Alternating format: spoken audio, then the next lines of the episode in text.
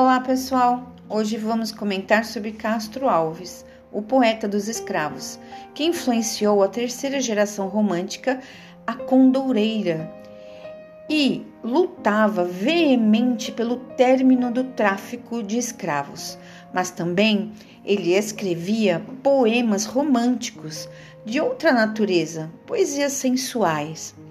Nas primeiras fases do romantismo, a exaltação da mulher, vocês se lembram? Aquela onde a mulher era musa inspiradora, mas não havia aquela concretização, não havia o toque.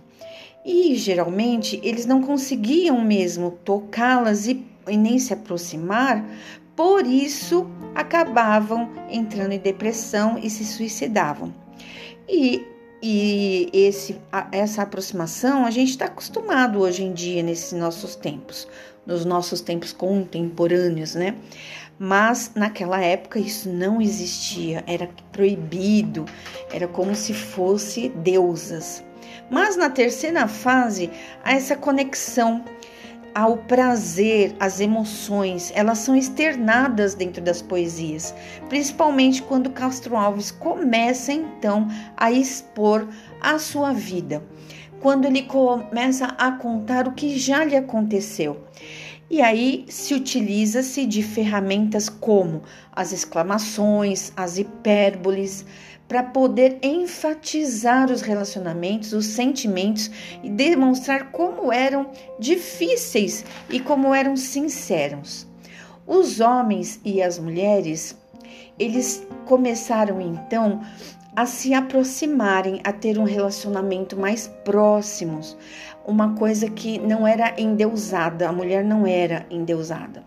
E nisso Castro Alves então publica o seu poema o adeus de Teresa. O que seria esse adeus que vem grifado, ou seja, não é grifado, ele vem entre aspas em todo o, o seu poema, quando ele é publicado, que vocês podem observar. Então, nós vamos ver aí um pouquinho disso. Vocês já devem ter escutado ou lido esse poema. Se não fizeram isso, farão após o, termo, o término desse podcast. Então, o adeus de Teresa, é, Camões, nesse momento, ele erotiza o ser feminino. A mulher vai perder os traços daquela perfeição imaginária, como que ela era desenhada até então, desde o trovadorismo até então. Neste poema, Teresa se entrega aos beijos apaixonados do seu eu lírico e também não hesita em dá-los a outro homem. E aí o que acontece? A mulher perde esses traços de perfeição inatingível e demonstra de uma outra forma, demonstra que ela é um ser carnal. Então, tanto nos poemas sobre os escravos quanto nos versos de amor, o que essa obra de Castro Alves registra é uma mudança de tom no romantismo. Por isso que vai mudando primeira fase, segunda fase e a terceira. Ao tematizar questões sociais e um amor mais erotizado, a sua poesia, a de Castro Alves, representa o amadurecimento da nossa literatura. Aos poucos, então, os nossos poetas, eles iam encontrando uma voz mais brasileira, ainda que inspirados por autores estrangeiros. Aí nós vamos ver, então, que na primeira estrofe do, dessa poesia, O Adeus de Teresa, ele já mostra um relacionamento mais carnal, mais profundo. Ele dá um adeus a ela,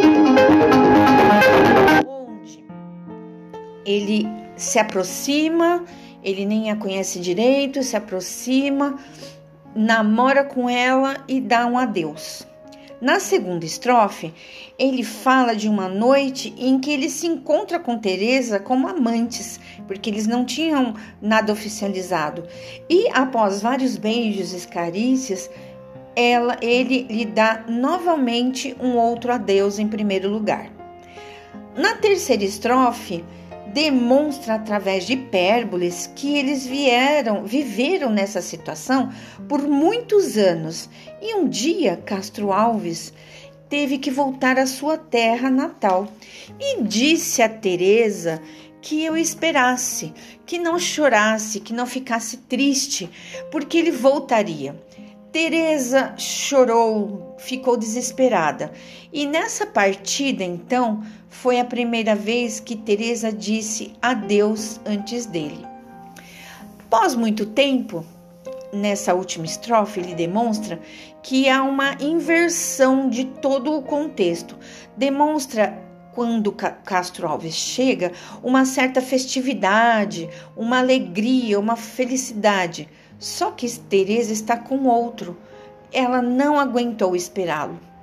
E mesmo assim, mesmo acontecendo essas coisas com Castro Alves, ele contou, ele colocou isso no papel, sendo que naquela época o machismo era muito forte e isso jamais alguém faria, mas ele colocou. Não era comum à época. Aí finaliza toda essa história com o espanto de Teresa lhe olhando, que lhe diz primeiramente adeus, querendo dizer vá com Deus, porque agora eu estou com outro. Sendo que quem sempre ouvia primeiramente o adeus era a Teresa.